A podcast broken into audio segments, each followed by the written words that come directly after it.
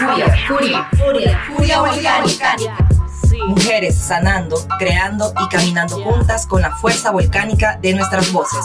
Producido por Volcánicas, una colectiva feminista centroamericana y del Caribe, integrada por mujeres migrantes y exiliadas organizadas desde Costa Rica. Y Managua Furiosa, una plataforma digital que promueve espacios online y offline para jóvenes en la región. Yo estoy molesta, por eso mi coraje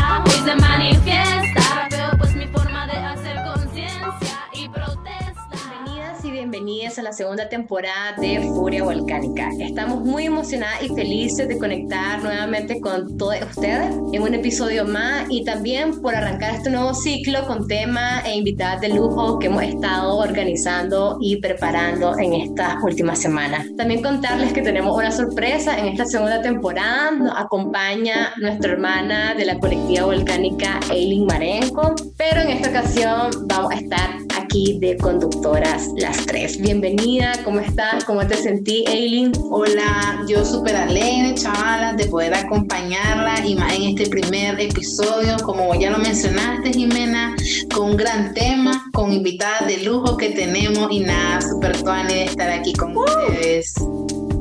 Hola, Hayley, bienvenida. La verdad es que nos alegra muchísimo que nos, que nos acompañes en esta segunda temporada. Por acá les saluda Lidia. Y así como les contó Jimena, bueno, pues en esta segunda temporada esperamos que nos acompañen a transitar por temas sumamente importantes para nosotras y para este podcast, como son los feminismos, las disidencias, la diversidad sexual, la migración y el exilio. Y también la lucha contra todo tipo de violencia machista. Además de que conversaremos sobre placer, nuestros derechos sexuales y reproductivos, la importancia del autocuido como estrategia política para resistir y sobrevivir en estos tiempos de tanta incertidumbre a nivel mundial. Les recordamos que cada uno de nuestros episodios están disponibles a través de las plataformas de Spotify, Anchor, Apple Podcast y otras más.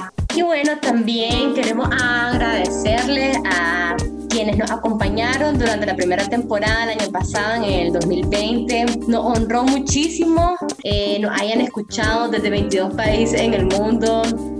Estamos seguras que, que, son como varios nicaragüenses regados por todo el mundo que, que nos están acompañando desde Irlanda, o sea, nos súper sorprendió. Pero de los países que más destacaron, bueno, destacaron Costa Rica, Nicaragua, Estados Unidos, España, Colombia y México. Así que estamos súper felices que nos escuchen desde allá y de otros países. Así que súper gracias a todos los brothers que nos escuchan por allá.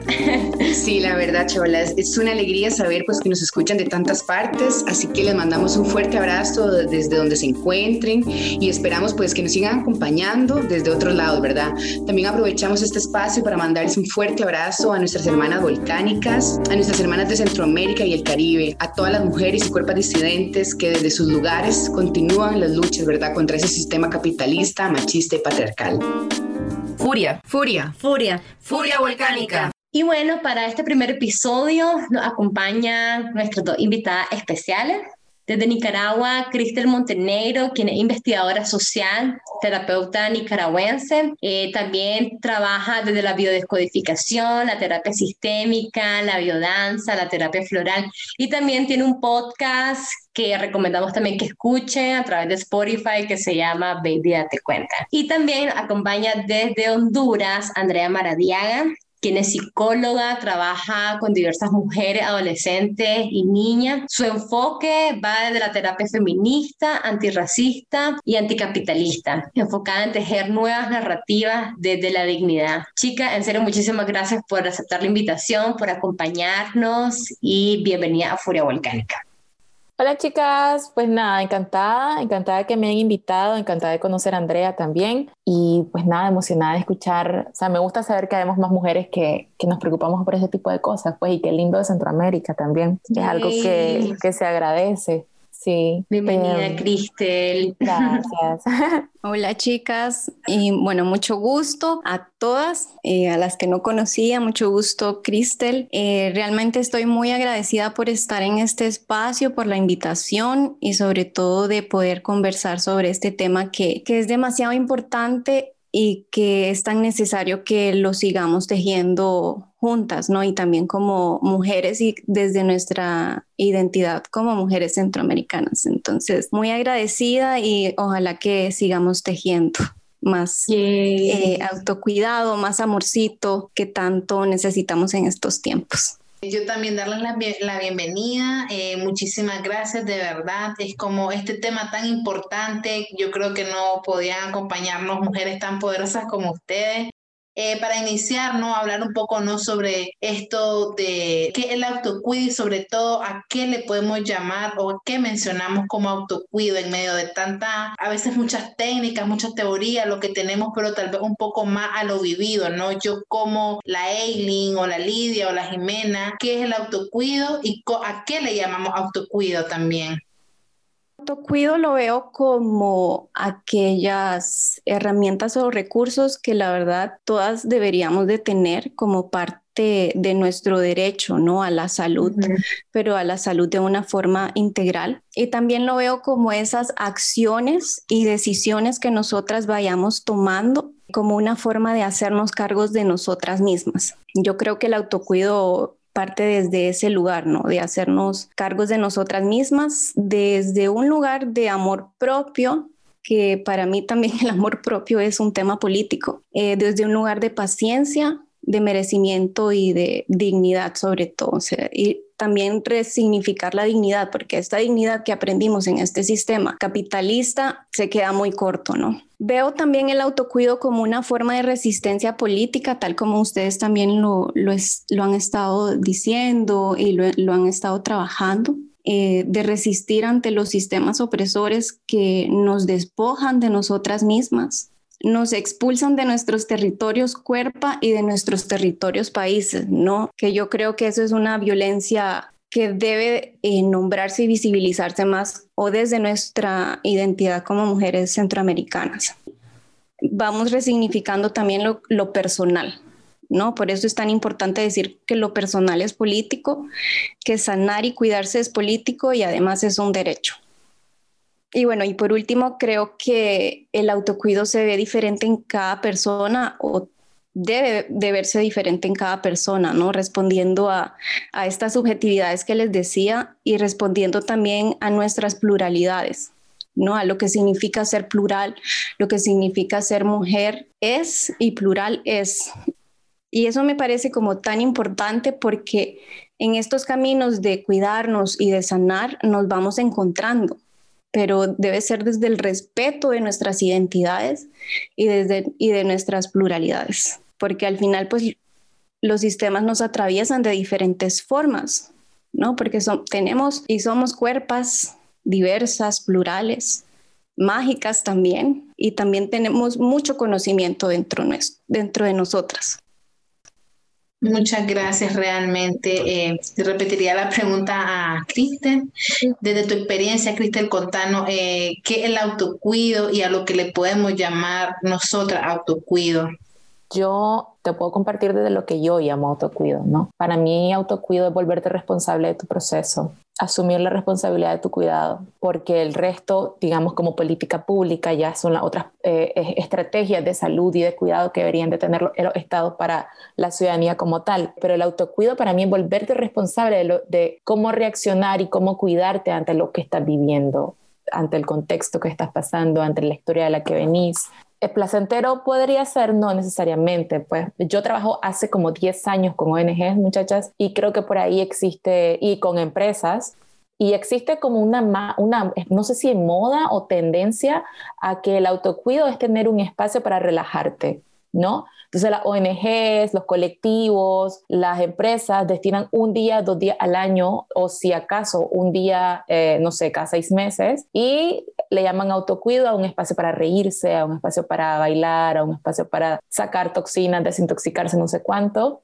Pero para mí el autocuido es una práctica cotidiana, pues no es una cosa de un día o, o cada seis meses, pues. Pero si me voy como a lo concreto, porque es algo que yo me pregunto diario, pues, o sea, ¿qué puedo hacer hoy para sentirme bien con las cosas que me están pasando. Entonces, en este sentido, yo lo que trato de preguntar siempre es como una coherencia entre lo que yo siento y lo que yo necesito. O sea, yo me siento eh, triste en este momento y que necesito para, eh, necesito hablar, necesito descansar, necesito ser escuchada, necesito que alguien me mire necesito abrazo, eh, como una coherencia entre lo que estoy sintiendo y, mis necesidades. Y luego, ¿qué hago para satisfacer esas necesidades que me están resonando en ese momento? Yo creo que, que casi que es una invitación, pues yo me la pienso así, pues cómo me invito a mí misma a, a preguntarme todos los días qué puedo hacer hoy para, para, para estar mejor, para satisfacer lo que siento que me hace falta si puedo hacerlo yo, pues, y si requiero un espacio colectivo o, alianzas o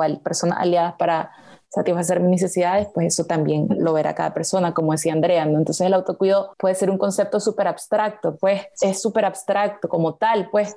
Sí, es que es un tema esto, el autocuido, ¿verdad? Porque, a ver, nosotras socialmente nos han enseñado a ser las que cuidamos, ¿verdad? Las mujeres son las que cuidan, pero que cuando es que este autocuido se vuelva parte de tu cotidianidad, de tu experiencia, cómo encontramos esos espacios para decir, ok, además de ser cuidadoras también podemos darnos esa chance a nosotras mismas, ¿verdad? Y lo hablo como desde mi experiencia, porque toda la vida me han enseñado cómo a esto, ¿verdad? Ser la cuidadora, soy mi familia, en mis círculos cercanos y demás, pero cuando necesito espacios para el autocuido, ¿verdad? Tengo que planearlo, tengo que buscar un espacio en mi agenda. Yo no sé si ustedes, chaval, el pasado similar, como... Y yo le comentaba a la chavala, hablando uno de esto, era como, eh, por eso la primera pregunta, ¿qué, ¿a qué cosa les podemos llamar como autocuido? Porque autocuido puede ser también aprender a decir no. Y también a, no seguir como haciendo porque siento que a veces nos sobrecargamos por esa misma situación porque nunca nos enseñaron a decir no. Y, si no lo quiero hacer tengo que como que yo tengo que estar ahí ligada siempre a estar diciendo sí, sí, sí a todo, recargándome y cargándome de ya sea de ser la cuidadora, de cumplir con todas no las actividades que se me que se me designan. Y es bien difícil. Pues Andrea mencionaba y decía como qué difícil es también esto de, cómo lo sanamos y cómo lo vivimos, que nos cuesta ya un montón.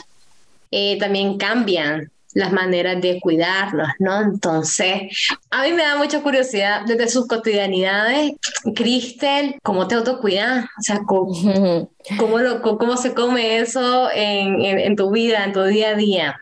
Fíjate que soy tramposa. Soy tramposa, lo admito. O sea, no, pues, ¿sabes qué pasa? Es que ahorita escuchando a, Lidia, creo, que decías que somos cuidadoras, o sea, a mí me gusta, fíjate, me gusta la palabra el cuidado, me parece lindo y creo que, o sea, el, cuidado es una parte fundamental del desarrollo, pues, del crecimiento para todo, pues no solo para las personas. Eh, desgraciadamente, pues sí, yo, sí creo que si hay algo a lo que le podemos sacar provecho a las mujeres, porque llevamos años aprendiendo a, cuidar gente, eh, a, otros, a otras personas, eh, ahora volcarnos para nosotras, ¿verdad? O sea, utilizar todo ese cuidado que, que hemos aprendido, porque yo sí creo que está bien aprendido, exacto.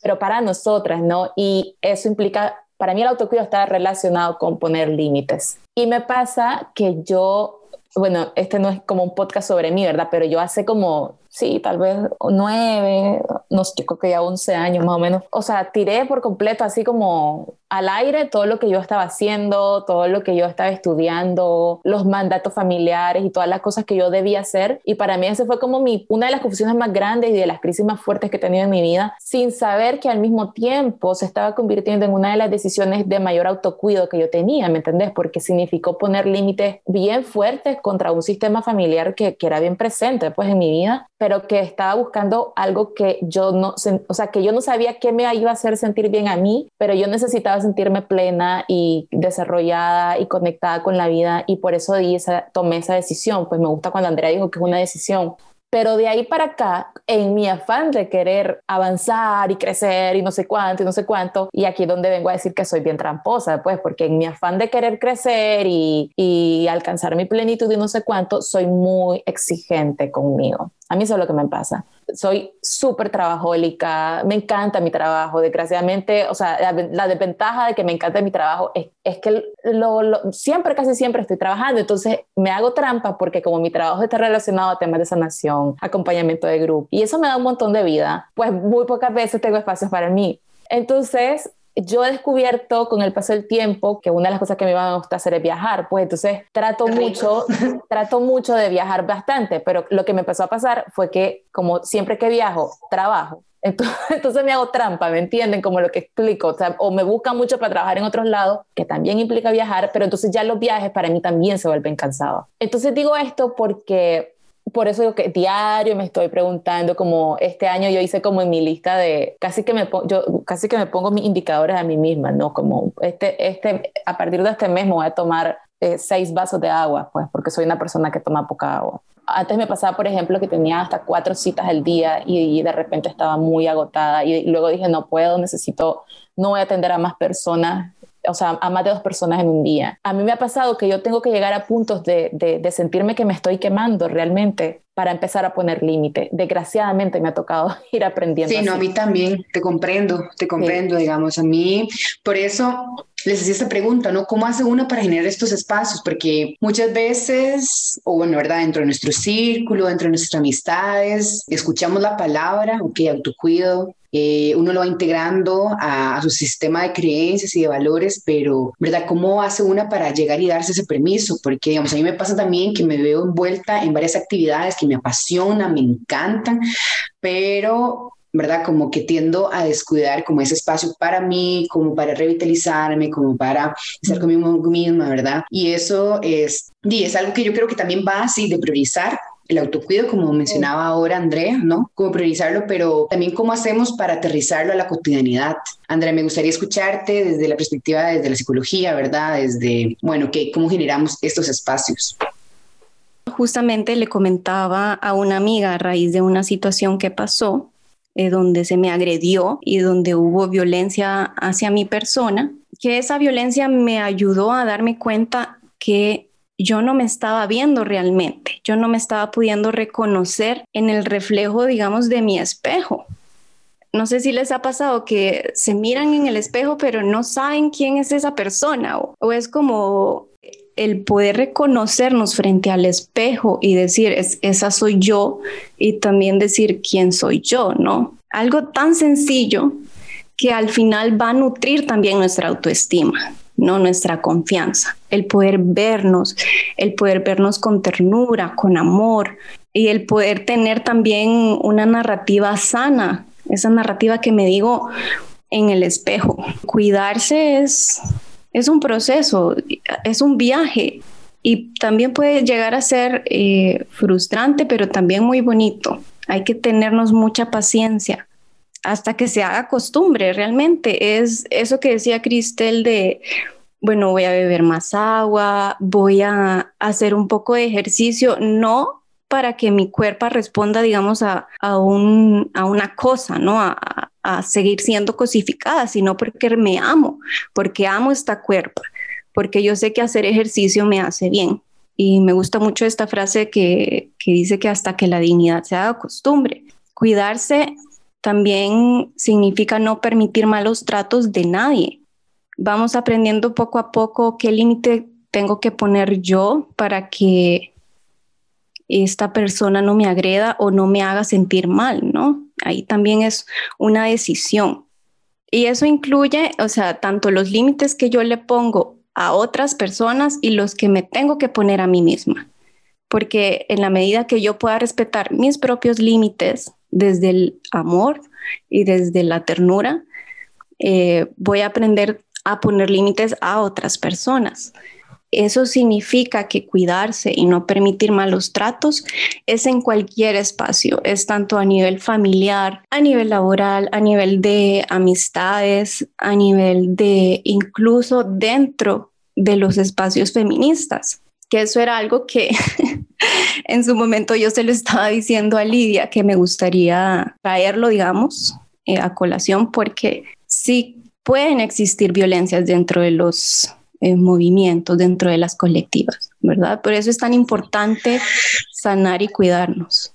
Sí, Andrea, coincido ilusiono muchísimo con lo que decís. También dentro del autocuido está eso, darnos nuestros tiempos, aprender cómo a a conocernos y también llevar esto el autocuido no como una práctica independiente, sino también llevarlo a lo colectivo, ¿verdad? Pero para llevar a lo colectivo es importante como conocerse una y dentro de ese sistema pues nos han enseñado a, no conocernos, nos han enseñado que nuestros sentimientos no valen, ¿verdad? Entonces también es como decir, luchar contra esta narrativa, contra esta narrativa que finalmente se impregna en nuestras cuerpos y en nuestra manera en cómo habitamos la monta, en cómo nos comunicamos, en cómo cuidamos nuestros vínculos. Bueno, chicas, también quisiéramos saber sus opiniones. Estamos a casi un poquito de cumplir un año en pandemia, encerrados. Para ustedes, ¿qué les dirían a todas estas mujeres, a todas estas jóvenes que nos escuchan, para comenzar a implementar autocuido en los espacios que a veces no son seguros? ¿Qué opinan ustedes? Porque cada vez se hace más complicado para algunas acceder pues, a espacios psicosociales, qué podemos aplicar para cuidar a nuestras cuerpos y sentirnos mejor en medio de una crisis sanitaria mundial. Cristel, nos gustaría escucharte. Mira, yo creo que una buena pregunta para hacerse todos los días primero es cómo me estoy sintiendo al final del día, cómo hacer un registro. Claro, yo como decodificadora biológica te lo o sea, siempre sugiero esto, ¿no? Cómo mi cuerpo se siente ante esto, ante las cosas que pasé hoy.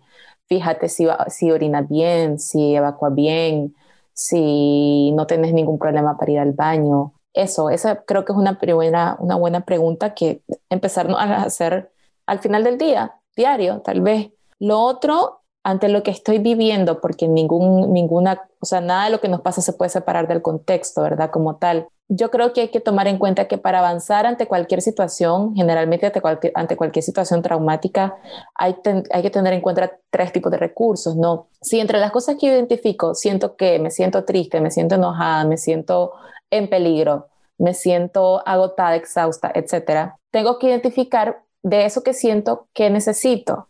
Insisto, yo, para mí estas dos cosas son bien importantes. Estoy necesitando para no sentirme así. Y de eso que necesito, quiénes me pueden ayudar. Y aquí hay que pensar tres tipos de recursos. Necesito recursos económicos o materiales, necesito recursos individuales míos, no sé, fuerza de voluntad, lanzarme a hacer algo, eh, poner límites. Necesito recursos sociales. ¿Qué otro tipo de recursos necesito para satisfacer esa necesidad? que me hace sentir que no está satisfecha y por eso me siento como me siento. Entonces creo que preguntarte si estás en una situación, en una familia que no te gusta, o sea, muy linda la familia y todo, y todo lo que se pueda decir sobre el núcleo familiar, pero si me hace sentir en peligro o, o en una relación de pareja que me hace sentir en peligro, es muy importante que te, que te preguntes si necesitas poner límites en esa relación o si necesitas distancia o si necesitas, con, no sé, escuchar, estar más cerca de, de, un espacio que sí te hace sentir seguro y tal vez esas son tus amigas. ¿Quiénes te pueden ayudar a satisfacer eso que te hace falta? Y identificar los recursos que necesitas para ver cómo los puedes conseguir. Y, estoy diciéndolo así como súper a grandes rasgos porque pues cada persona sabrá cómo es el contexto en el que vive, ¿no? Si, si necesitas irte, si necesitas pasar más tiempo en el trabajo para estar menos tiempo en casa, porque autocuido, insisto, ¿cómo quieres cuidarte ante lo que está pasando? ¿No? Y estoy dando un ejemplo concreto en relación de, relaciones interpersonales, no de pareja o de familia, pero de, de, lo que sea que estés viviendo, para mí esa es como como esa ruta, sensaciones, necesidades, estrategia puede, acciones concretas más que estrategias, qué puedo hacer para, cómo me puedo buscar, porque solita está bien difícil, ¿no? Como ah, si, llevo años y como sin prestarme tanta atención, pues tal vez voy a necesitar una compañera o un compañero o compañere que me acompañe en este viaje, porque a lo mejor así me da más, me inspira a hacerlo más, ¿no? Entonces creo que esa parte sensaciones, necesidades, eh, acciones y recursos para llevarla a cabo, me, me, parece como una ruta que podría, sí, dar pautas puntuales, ¿no? Como de cómo empezar por eso, no, la cosa es que no lo lleves sola. Si, si necesitas compañía, si sentís que no podés y, y, necesitas gente que te hace sentir que, que, que, te hace creértela, pues busca los espacios donde te sentís mejor, porque justamente eso es el autocuido, ¿no? Que al final esa acción que hagas o ese límite que pongas, aunque no sea placentero, después eventualmente te va a dar mayor paz, te va a dar mayor satisfacción. Gracias, Cristel. Andrea, también conocer desde tu contexto también qué herramientas o técnicas recomendás para que comencemos a aplicar a cuidar nuestras cuerpos, ¿verdad? Comenzar desde algo en medio de una crisis sanitaria que nos está obligando a seguir encerradas y donde a veces el, el hogar no es un espacio seguro, ¿verdad? Para algunas. ¿Qué herramientas y técnicas nos puedes compartir? Em, yo siento que estoy muy alineada con lo que dijo Cristel, la verdad me parece muy, muy acertado lo que dijo. Tenemos que partir de saber cómo estamos, ¿verdad? cómo estamos a nivel psicoemocional, a nivel físico, a nivel espiritual, cómo están mis vínculos, ¿no? Que todo es un proceso también de conocernos. Entonces, saber cómo estoy me va a permitir a mí saber qué podría hacer, ¿no? Y desde ese lugar también de autoconocimiento, creo que es muy importante no hacerlo sola, ¿verdad? Porque también tenemos este, este mandato de ser mujeres superpoderosas y que somos multifuncionales y que lo podemos hacer todo y al mismo tiempo. Eso no es cierto. ¿verdad? Eso es otra mentira y violencia eh, del sistema, ¿no? Tanto patriarcal, patriarcal como capitalista. Y entonces, si no no es necesario o no deberíamos de hacerlo sola, podemos activar nuestras redes de apoyo. Y eso significa estas redes o contactos eh, con los cuales yo me siento segura, que eso que decían, a veces mi espacio familiar o mi círculo familiar no es seguro. Entonces, donde yo sí me siento segura. Si yo puedo identificar eso, ahí voy poco a poco activando mis redes de apoyo y decidiendo también que, que quiero sentirme segura y que merezco sentirme segura y no estar en un ambiente de, violencia. Que de ahí también yo creo que es importante rescatar el tema de los límites, ¿no? Y me da risa porque yo hice la analogía con un perrito que acabo, mi perrijo que acabo de, Eh, que llegó a mi vida este año. Yo le tengo que enseñar una y otra vez y otra vez el límite. Y así prácticamente eh, lo tengo que hacer con otras personas, ¿no? Para, hasta que entiendan, ¿verdad? Que hasta aquí llega eh, o hasta donde esta persona puede llegar. Otra cosa que me parece importante es dejarse acompañar, ¿verdad? Desde, no sé, cualquier terapia o, ¿verdad? Que no necesariamente, si no tenemos los recursos, que eso es lo que pasa en este momento, que las mujeres no tenemos los recursos para cuidarnos y para sanar. Eh, ver de qué otra forma puedo dejarme acompañar, puede ser, eh, no sé, con alguna mentora, puede ser con mi mamá, si me siento segura, puede ser con alguien que yo sé que quiere lo mejor para mí y que juntas podemos tejer eso, ¿no? Eh, aprender a pedir ayuda esto como signo de fortaleza, porque a, veces tal vez pedir ayuda nos cuesta mucho porque, no sé, tal vez por el orgullo o porque no quiero que me vean vulnerable. Y tanto aprender a, a, pedir ayuda y aceptar nuestra vulnerabilidad es realmente nuestra fortaleza, ¿no? Y en la medida también que vamos reconociendo y aceptando nuestra vulnerabilidad, eh, somos capaces de poner límites, somos capaces de que otras personas no me controlen desde esta vulnerabilidad, ¿no?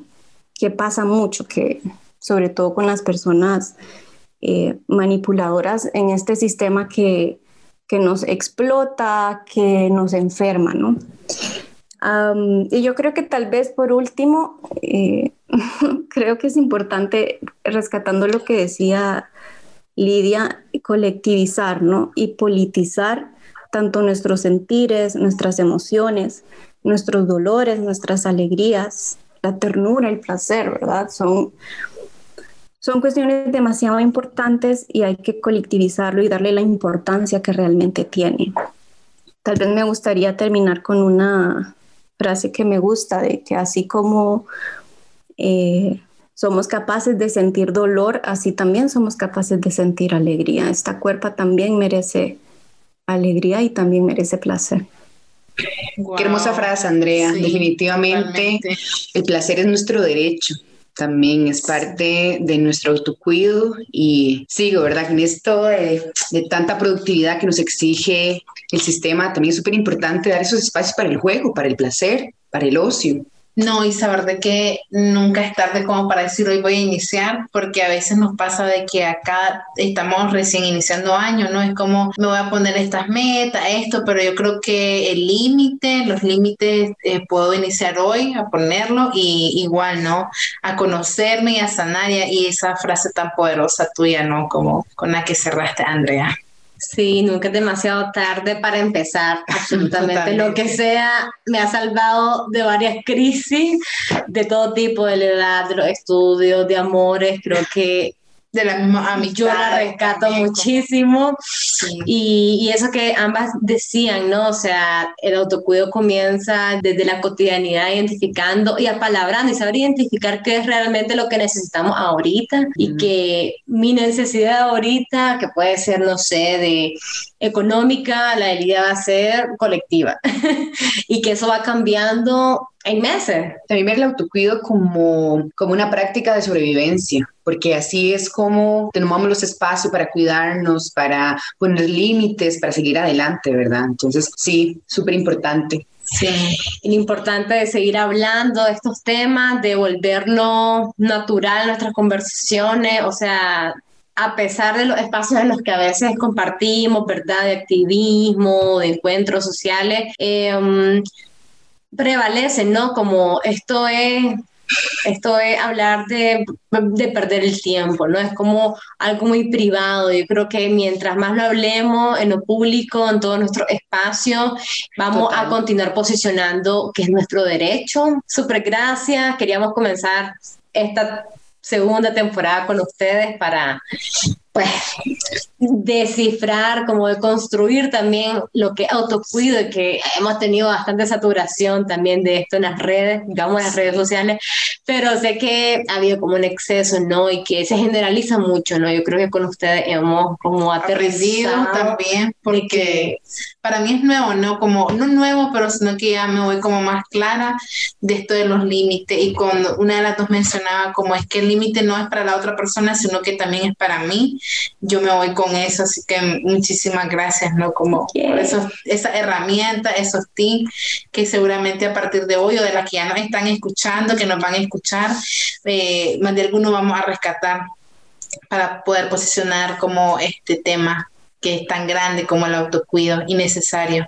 Sí, un tema tan importante, donde tal vez ahorita por las redes sociales nos bombardean, como bueno, estamos arrancando el año, planifiquemos, ya es hora de hacer todo, de sacar lo que no hicimos en el 2020, pero, ajá, también arrancamos el año, arranquemos cuidándonos, ¿verdad? Teniendo también dentro de, de nuestro pensamiento, de, dentro de nuestra cotidianidad, ese naturalizar, hablar de nuestra salud, hablar de cómo nos sentimos, preguntándonos, eh, buscando esos espacios de chineo, de colectividad, de, de, silencio también. Así que por mi parte agradecerle muchísimo, Cristel, Andrea también, eh, gracias por, por aventurarse con nosotras y, y hablarnos de un tema tan importante y nada, pues me llevo muchísimo aprendizaje también. Eh, nada, les admiro muchísimo, mujeres son poderosísimas. Las admiro, gracias por aceptar la invitación. Mira, yo, yo quería decir una cosa. Si hay muchachas que están escuchando este podcast, mujeres que están escuchando este podcast, en mi, yo tengo una, una newsletter. Eh, pueden entrar a mi Instagram y darle clic al, al, al perfil que está ahí porque las necesidades de las personas no nos tenemos que inventar el abuelada. Las prioridades, o sea, las necesidades humanas ya existen, ya están inventadas y son útiles para saber cómo estamos más o menos, cómo está mi, mi tiempo de ocio, mi tiempo de crecimiento personal, profesional, mi relación de pareja, mi relación con mi sexualidad, mi relación, las finanzas, o sea, esas cosas ya existen. Por si sirve, yo lo que trato de hacer es... el, eh, como sacar contenido útil para la gente con ejercicio específico y que lo use quien quiera, haga los ejercicios que quiera, compártalo para donde sea, no importa. Eh, pero lo que quiero decir es que si hay mujeres que están escuchando este podcast, esa herramienta en mi, en mi Instagram está disponible para que la usen, porque el autocuido no hay que medirse con vara. O sea, yo no puedo medir mi autocuido con el de Andrea, por ejemplo. O sea, no son las mismas. Los, o sea, yo a lo mejor necesito empezar a tomarme los seis vasos de agua, pero a lo mejor resulta que Andrea lo hace súper bien y no necesita poner eso en su lista, ¿me entendés?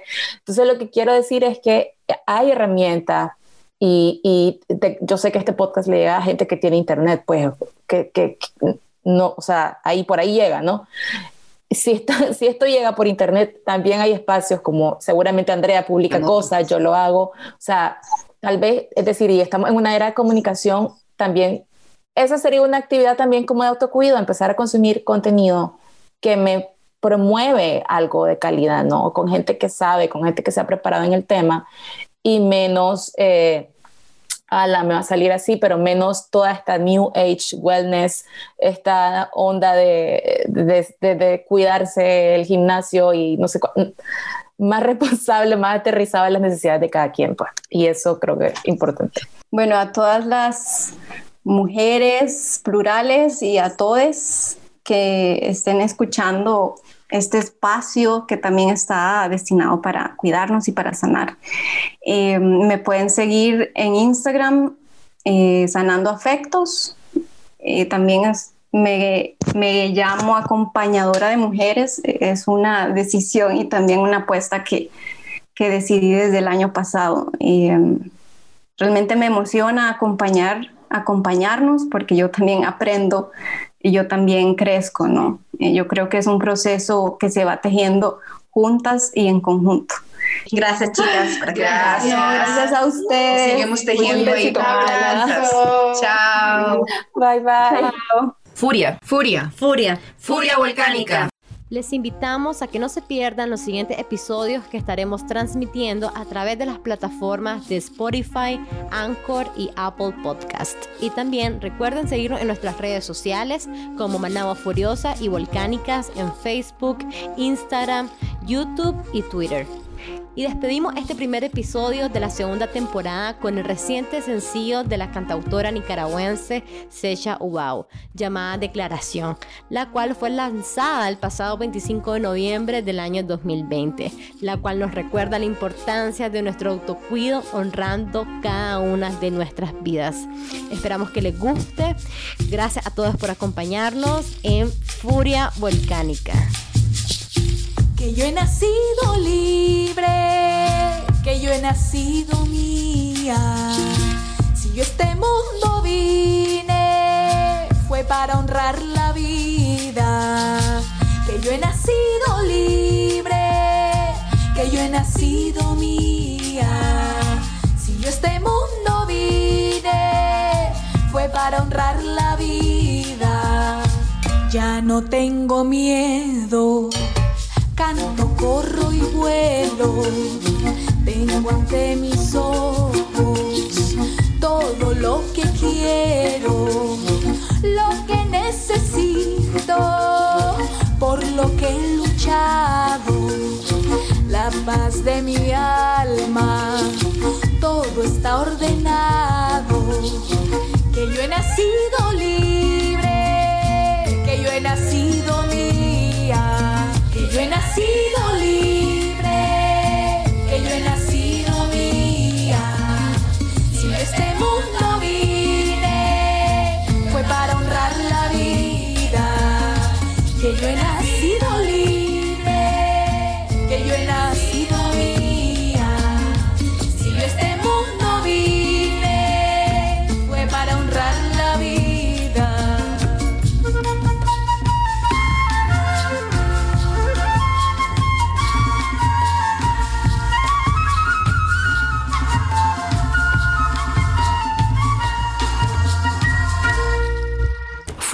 Volcánica es una producción de Managua Furiosa y Volcánicas, con el apoyo de la cooperación suiza en América Central, COSUDE.